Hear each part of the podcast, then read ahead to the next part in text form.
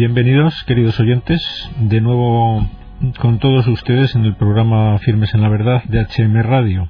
Como conocen los que nos siguen habitualmente en este programa, se trata principalmente de escuchar la voz de un invitado en Madrid. Damos la bienvenida al programa a don Fabián Fernández Alarcón. Bienvenido, don Fabián. Hola, buenas tardes, muchas gracias. Muy buenas es vicepresidente de Profesionales por la Ética, que como también algunos de los oyentes conocen bien, es una de las asociaciones que más se mueve, que más presiona, que más intenta que mejore la educación en todos los niveles, eh, en concreto la educación académica, ¿no? Eh, aunque también se preocupan de otros temas. Eh, ¿Cómo van las cosas en esta cuestión, don Fabián? Porque tenemos una impresión de que pueden estar empezando a mejorar algunos aspectos en esta cuestión. Pues sí, en efecto, parece que el proyecto de, de la LOMCE, la nueva ley orgánica eh, eh propuesta eh, ya en el régimen de anteproyecto, con sus últimas modificaciones por el ministro Bert la semana pasada, parece que de una vez por todas, eh, eso apunta, y, y, efectivamente falta confirmar que al final, después de toda la tramitación parlamentaria, permanezca igual, con lo cual no podemos cejar en la, en la lucha pero bueno, parece que el Estado renuncia a la ideologización a través de la enseñanza, eh, renuncia desde el propio preámbulo a, utilizar la educación para, para la, transmisión de conocimientos y perdón, de conocimientos, de planteamientos ideológicos a, los niños. Eh, desaparece radicalmente la educación para la ciudadanía y ni siquiera está sustituida, como en el anterior borrador así así estaba previsto por una educación cívica y constitucional, ¿no? Porque, bueno, según todos los estudios, evidentemente en ciudadanía solo un 6% de los, de los temas en todos los, en los cuatro cursos en donde se daba era constitución y evidentemente la constitución antes de que existiera ciudadanía ya se impartía y no había ningún problema pues en conocimiento del medio, en ciencias sociales o, o similar, con lo cual pues nos tenemos que felicitar porque gracias a Dios y después de un largo y tortuoso camino de seis años de lucha de muchos padres y madres a lo largo de toda España y de asociaciones, pues eh, parece que, que, se acerca el final de esta, de esta batalla, de esta batalla que es una entre tantas, ¿no? En el ámbito educativo, pero que por lo menos en esto pues no, no, el horizonte pinta bien, ¿no? Sí, no es seguro todavía que, la victoria, pero desde luego pinta muy bien y, y desde luego es un momento quizás de, de recordar eh, a toda la gente que ha sufrido mucho por eh, porque esto haya, haya, sido posible o vaya a ser posible en breve, ¿no? Pues en concreto usted conoce bien mm, a muchas familias que que bueno que han tenido que sacrificar cosas, ¿no? Por este tema, ¿no es así, don Fabián?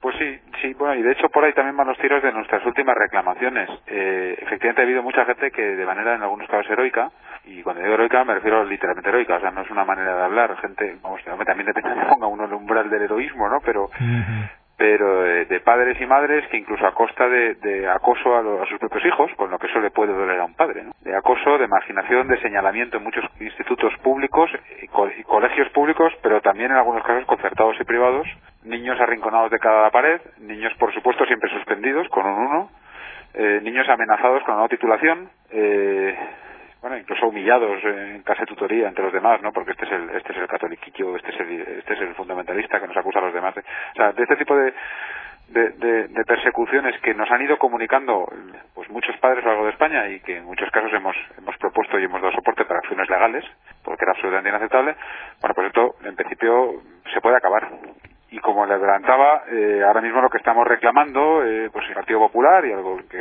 sustenta el Gobierno y el propio Ministerio, que se articule, aprovechando la nueva ley orgánica, pues algún tipo de exención académica eh, de ciudadanía para todos aquellos que en su momento objetaron, para que el suspenso desaparezca de sus expedientes, ¿no? O sea que por lo menos, si efectivamente esta asignatura no tenía ningún sentido e invadía eh, terrenos que no le son propios al Estado, de una vez por todas, la gente que ha sufrido unas consecuencias absolutamente injustas por ejercer su libertad de educación y su libertad de conciencia, pues que se vean ahora de alguna manera satisfechas o desagraviadas, ¿no?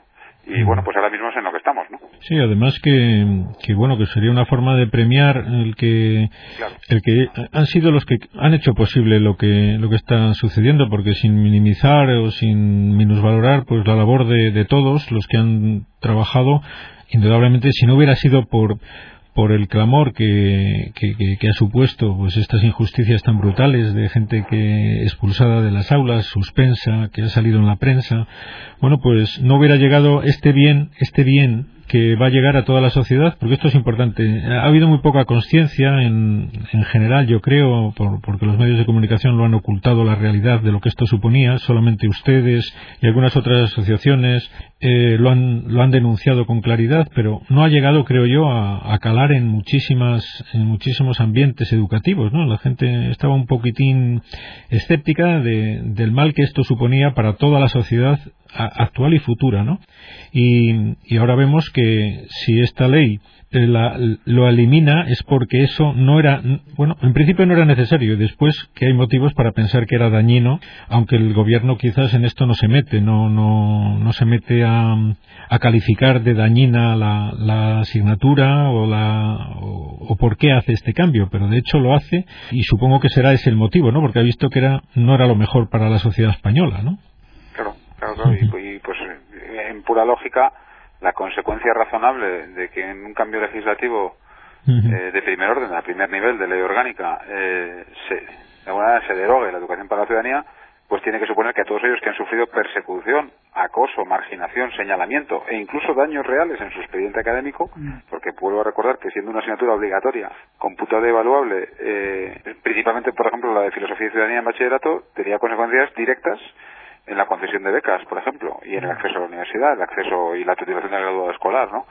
eh, bueno, pues que esa gente de alguna manera se vea eh, desagraviada, ¿no? Eh, Eso es lo mínimo. De todos modos sigue llamando mucho la atención, a mí por lo menos me parece, eh, o, lo hace, me llama la atención, el cómo se acepta o no se acepta este cambio de rumbo por parte de la izquierda que sigue, sigue, parece que siguiera considerándose la dueña de la, la, única con derecho a decidir eh, cómo, en qué rumbo tiene que tomar la educación eh, intentaban intentaban lo que ellos denuncian ahora mm, yo creo que es así. Ellos denuncian de que se hace por motivos ideológicos esto pero si es que por motivos ideológicos se, se implantó esa asignatura no entonces el quitarla no es por motivos ideológicos sino porque no debe de, de primar una ideología de este tipo moralizante eh, en, en, la educación. ¿Cómo debe ser la educación que imparte la educación pública en España según, según ustedes, los que han defendido la, eliminación de esta asignatura? ¿Cómo debe ser desde el punto de vista ideológico? ¿En qué errores cometió la antigua ley que no va a cometer esta para que le queden claro a nuestros oyentes? Pues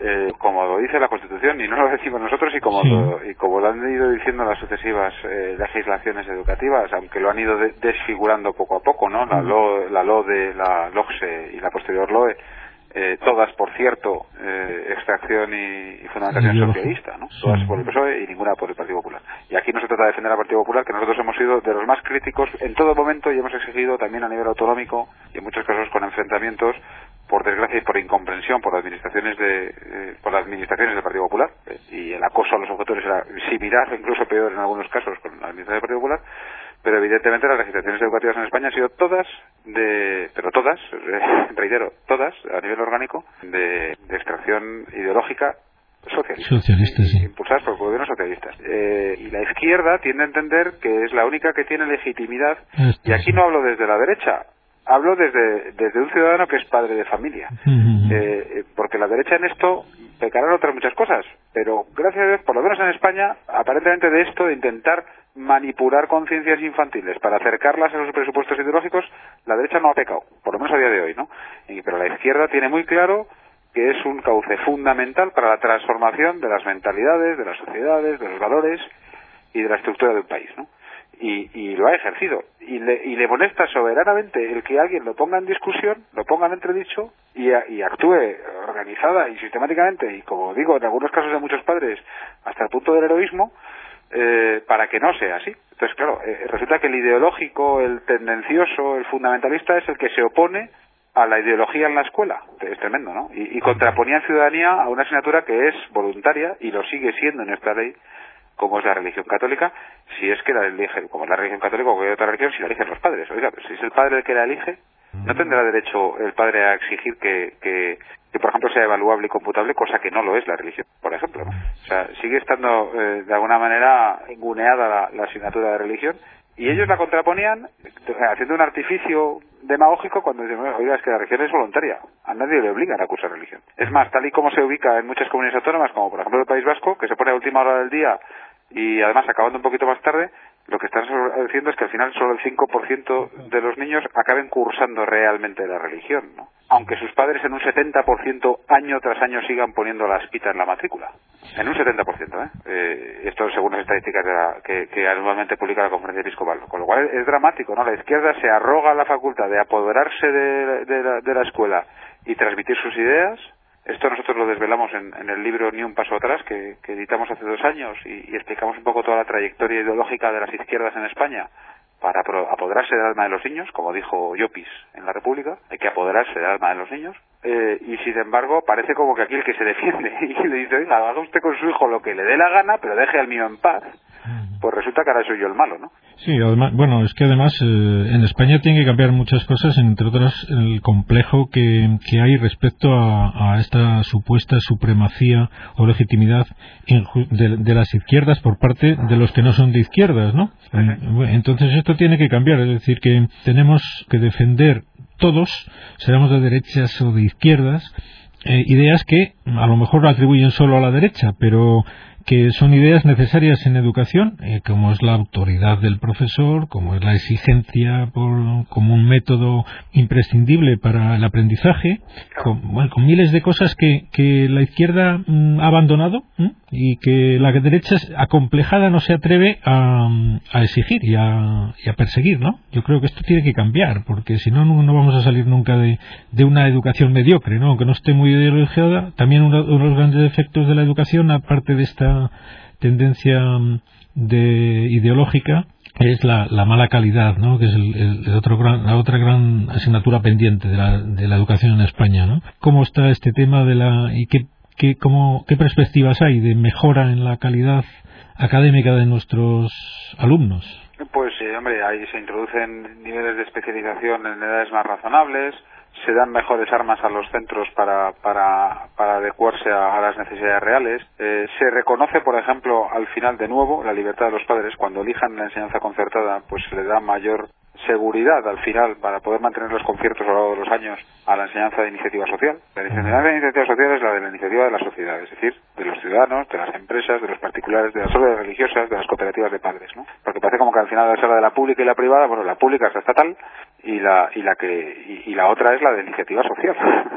bueno, pues aquí, por ejemplo, eso es un gran avance también, por otra parte, ¿no? que, que, han conseguido los colegios, bueno, que, que pueden llegar a conseguir, está por ver los colegios concertados, exámenes homologables a nivel nacional de todo el Estado español eh, para, para intentar homologar y revisar cómo se están impartiendo los contenidos en base a resultados en, algunos hitos eh, a lo largo de todo el trayecto educativo. Bueno, pues hay, hay, hay mejoras en la calidad. Evidentemente eh, hay que cambiar cosas, porque según PISA, según los informes estos famosos con el, eh, con el nombre de la ciudad italiana, en Europa en, y en toda la OCDE solo estamos por delante de Rumanía y Malta en, en, en resultados, ¿no? Lo cual tiene que hacernos pensar, ¿no? Y a pesar de ello se sigue levantando la izquierda a defender el constructivismo en la educación, a defender la democracia en la escuela, a defender conceptos que, no tienen nada que ver con la educación, ¿no? y que solo tienen que ver con un planteamiento educativo que lo que ha ido consiguiendo es lo que, pues eso, chavales eh, que no comprenden la autoridad, que no conciben el esfuerzo, que no que no pueden ser reprendidos cuando se portan mal y, pues, y, que efectivamente lo que ha provocado es una situación bastante bastante retrasada del, del alumnado español en conocimientos y en capacidades frente al alumnado de nuestro entorno más inmediato, que es Europa, ¿no? Bueno, a mí me admira este hombre, el, ministro Bert, que con todos sus defectos es un hombre que, parece un hombre valiente, capaz de enfrentarse a, dogmas eh, más o menos reconocidos como tales en la sociedad actual. Y, y, bueno, leí hace poco yo a Enrique Fernández Monasterio, creo que se llama, en la Gaceta, pues que, que uno de los, uno de los temas mm, de la nueva ley que más ampollas ha levantado pues es en, en ámbitos donde el nacionalismo utiliza la escuela, utiliza la escuela para, para impregnar de nacionalismo a los alumnos, cosa que también deberíamos, deberíamos todos escandalizarnos por este uso que ya no es nuevo en las sociedades, que lo utilizó Hitler y que lo utilizaron todos los, todos los, bueno, todos los dictadores que intentan el pensamiento único, ¿no? Esto está pasando en algunas zonas de España. Esta ley parece que también va a intentar poner límite a esa pretensión totalitaria y inadmisible por parte de, de nacionalismos catalán y vasco en concreto y quizás el, quizás también en menos cantidad en, Galicia, eh, pero mm, este tema le parece preocupante, aunque sea un tema un poco político, pero que afecta directamente a la, a la educación, ¿no? Que este tema de afecta al aprovechamiento, o sea, al final no deja de ser un aprovechamiento político, partidario eh, y por tanto ideológico eh, de, la, de la educación en beneficio de unos intereses que no es propiamente la educación de los niños. Y afecta también a, a lo que nos preocupa en profesionales por la ética, que es el, derecho, eh, la libertad de educación de los padres, ¿eh? conforme a sus propias convicciones para educar a sus hijos, y, y aquí también afecta. ¿eh? Y afecta a derechos fundamentales reconocidos en la Constitución y en los tratados internacionales suscritos por España. ¿eh? quiero decir que aquí no estamos hablando de. Estamos hablando de, de, de, la Carta de Derechos Fundamentales de la Unión Europea, donde habla que los padres tienen derecho a educar a sus hijos conforme a sus propias convicciones ideológicas, morales, religiosas y pedagógicas. O sea, incluso tengo derecho a discutir y a negarme a que mi hijo sea educado conforme a ciertos criterios pedagógicos. Es un derecho recogido en la Carta de los Derechos Fundamentales. Entonces, en este caso, eh, evidentemente, eh, en esas comunidades que usted ha mencionado y en cierta medida en otras en las que también el Partido Popular tiene su parte de culpa, como son Baleares y Valencia, pues hay un acoso a, esta libertad de los padres. No hay derecho que se, pues lo de siempre, ¿no? Y aquí nosotros hemos apoyado a, a, las entidades en defensa de la educación en la lengua que escojan los padres, eh, en Círculo Balear, en, Galicia, pero hemos ido apoyando y suscribiendo y reforzando con la medida que hemos podido nuestra mente fuerza de profesionales por la ética, pero uniéndonos a las convocatorias de estas asociaciones que al final lo que vienen a defender es en otra faceta, pero el mismo derecho que nosotros estamos defendiendo en nuestra lucha contra la educación para la ciudadanía, que es el de los padres a educar a sus hijos sus propias convicciones y como ellos consideren oportuno. Y no hay derecho que desde la Administración se les imponga a los padres a la sociedad, pero en instancia a los padres y a los niños, una concepción de la vida, en el caso de la ciudadanía, o un cauce educativo en una lengua muy determinada que no es la propia, y que además no es la de, la de todo el Estado y, por eso lo comprendemos y no solo lo comprendemos sino que compartimos esa lucha. Y, efectivamente, estoy muy de acuerdo con usted, don José Luis. Eh, eh, este ministro a mí me ha sorprendido. Yo no, honestamente, profesionales por la ética, internamente, bueno, pues tuvimos nuestra sorpresa cuando fue designado. No, le, no, bueno, no teníamos ni muchísimo menos esperado que fuera designado como ministro de Educación y realmente está demostrando ser un hombre valiente. Hay muchos temas, además, con opiniones tremendamente sensatas, sin miedo alguno a argumentarlas y a defender de los ataques de, de, la, de la oposición ideológica, ¿eh? eh lo malo es que se, aparentemente se ha quedado un poquito solo, eso es lo que nos preocupa un poco, ¿no? Se ha quedado un poco solo, no, no sé yo si en todo el trámite parlamentario el Partido Popular va a aguantar las investidas, como dice Bert que le gusta aguantarlas como un toro bravo, pero bueno, a ver, a ver qué, en qué viene todo esto, pero efectivamente nosotros, vamos, en Profesionales por la Ética acabamos de, de lanzar en nuestra, en nuestra página web para todo aquel que quiera un pequeño enlace en portada donde eh, los ciudadanos, vamos, nuestros amigos, socios eh, y cualquiera que quiera visitar la web puede felicitar al ministro Bert por, por, por cómo apunta la web y recordarle que por favor que, lo mantenga hasta el final de la tramitación parlamentaria, que faltan unos cuantos meses para su aprobación en Cortes. Eh, entonces, bueno, pues todos aquellos que quieran que entren en nuestra web y, le den una palmadita en la espalda al ministro y de paso le digan, oiga, pero no ceda usted, por favor. Sí, sí, claro, que ese es el miedo que tenemos todos. ¿no? En la, en la discusión parlamentaria ha sido un enfrentamiento violentísimo. yo he estado viéndolo y me, me, ha preocupado mucho si este hombre va a continuar con esa fortaleza que, ha demostrado, porque los, los, oponentes eran tremendos, ¿no? Los argumentos, además, eran, eran insultos. Eran irascibles. A mí me ha llamado la atención los insultos que se usaban, que no, no, acostumbraba yo a, verlos así tan, tan descaradamente, ¿no? Pero que él ha respondido muy bien, ¿no?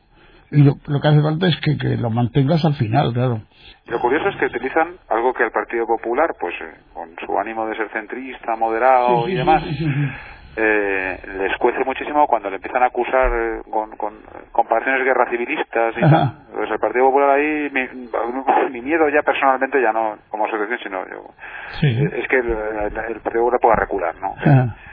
Porque ahí Bert ha sido muy valiente y no viene de estos presupuestos, él precisamente viene de, ser un sociólogo eh, muy vinculado en su momento a Prisa, al grupo Polanco y a, la cadena SER y, al diario El País, y hombre que estuvo en la oposición a Franco en sus últimos años, eh, y bueno, humanamente muy vinculado al círculo, a, muchos socialistas, ¿no? Quiero decir que no estamos, lo que pasa es que este por, lo que parece es sensato, cosa que no es todo frecuente, por desgracia. Claro, que es que estamos deseando que haya gente de, en la izquierda sensata, porque es que cada día escasañan más, ¿no? Y, aunque también abunden en otras, en otras tendencias políticas, pero efectivamente, en este caso, quizás sea la primera ley que, que estamos viendo de la nueva legislatura que va de acuerdo con el programa electoral que votó la mayoría de los padres españoles y madres españolas. Entonces, claro, es que es lo que hemos votado. Ahora, por mucho ruido que organice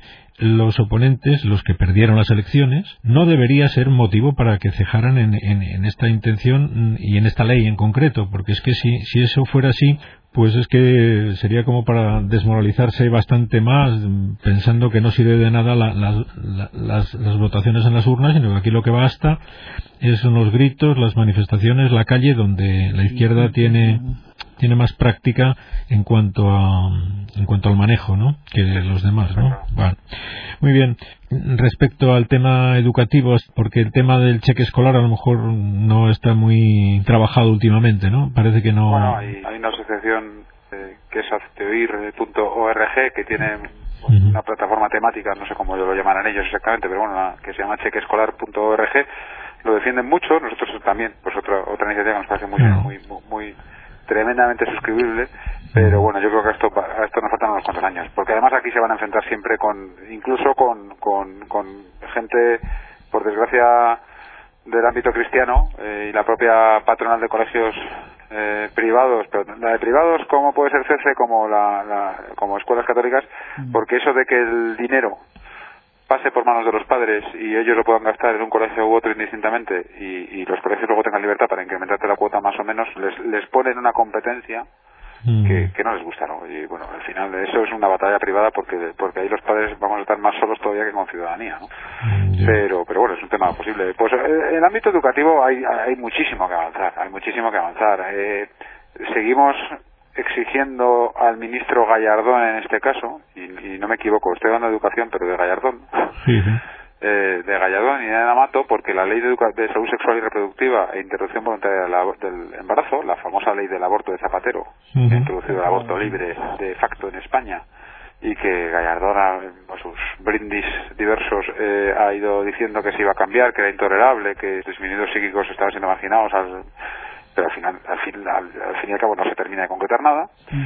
Seguimos esperando aquí al Partido Popular, efectivamente, eh, pues esa ley, en tres de sus artículos, clarísimamente impulsaba la, el aprovechamiento también de los cauces educativos, de los canales educativos reglados, la enseñanza infantil, en primaria y secundaria, para formar en la, en la ideología de género y una mentalidad pro, eh, proabortista. La educación para la salud sexual y reproductiva y, demás. ¿no?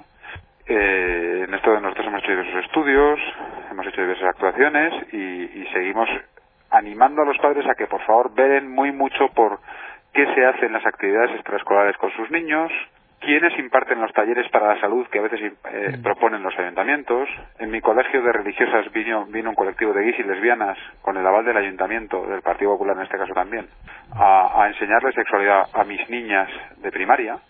eh, repito, gays y lesbianas con folletos aberrantes, que, que, el que quiera se los puedo hacer llegar y que me contacte a través de la web de, de profesionales Fabián Fernández de Alarcón porque es tremendo, ¿no? Entonces que los padres estén atentos y por favor que esto se de una vez por todas se, se neutralice. Estamos proponiendo a las diversas administraciones, ministerio y consejerías, un tipo de documento que sea consentimiento previo, que a todo, que, que, que, legalmente se imponga a los centros el que para cualquier tipo de actividad que tenga connotaciones de formación moral, ética, eh, que puedan ser controvertidas, eh, tenga que contar con el el consentimiento previo por escrito de los padres y con información previa completa de qué se va a impartir y quién lo va a impartir. Mm. Eh, porque, claro, no solo está la ciudadanía, también hay otros muchísimos cauces para introducir en, las mentes de nuestros niños pues planteamientos que van totalmente en contra de lo que nosotros eh, queremos transmitirles. Sí, sí, no podemos bajar la guardia porque cambie la ley educativa, porque siempre es nuestra responsabilidad como padres el saber lo que le dicen a los niños de una u otra manera, ¿no? Y de esta manera concreta, pues es muy importante que, que saliera adelante este tema del consentimiento escrito por los padres de cualquier tipo de actividad extraescolar, porque estamos muy lejos, yo creo, de, que eso funcione, ¿eh? pero hay que perseguirlo. Sí, no, estamos muy lejos, pero, pero se puede, ¿eh? o sea, hemos acabado con ciudadanía, lo consentimiento en alguna de las consejerías de educación de alguna comunidad autónoma les ha parecido una muy buena idea, porque ven que les quitaría de problemas. En algunos casos no tienen controlada la inspección educativa y bueno, les parece que es un buen criterio porque al final hay una vía alternativa para que los padres controlen y puedan comunicar con la consejería. Bueno, yo creo que eso, pero efectivamente hay que estar muy pendiente. ¿eh? Y ni siquiera, aunque contemos con el respaldo del centro y veamos que son gente, yo, yo, como yo antes he dicho que en mi colegio, esto fue sin el consentimiento de, de las religiosas de mi colegio, del colegio de mis hijos, pero bueno, ellas fueron engañadas de alguna manera por el, ayuntamiento que les propuso unos talleres de educación para la salud. Eh, y bueno, pues ellos se fiaron. Eh, por desgracia, bueno, pues a lo mejor si pueden engañar a religiosas, a los padres no nos engañaron, gracias a Dios no estuvieron enfrente, ¿no? Pero es que hay muchos sitios donde sí está entrando, sí está entrando todo esto y, pues que los padres tenemos que, es que es nuestro deber, es nuestro deber, no es, es nuestro derecho, pero es un derecho deber, es el derecho de educar a nuestros hijos, es el deber de educar a nuestros hijos y no podemos delegarlo en nadie y menos en el Estado, Muy bien, don Fabián, pues nada, tenemos que dejarlo aquí por cuestiones de tiempo y solo nos queda agradecerle una vez más el tiempo y el esfuerzo que ha hecho en participar en nuestro programa. Muchas gracias por su actividad y bueno, le deseamos muchos éxitos. Muchísimas gracias a ustedes, como siempre. Venga, un abrazo. Adiós, Adiós un abrazo.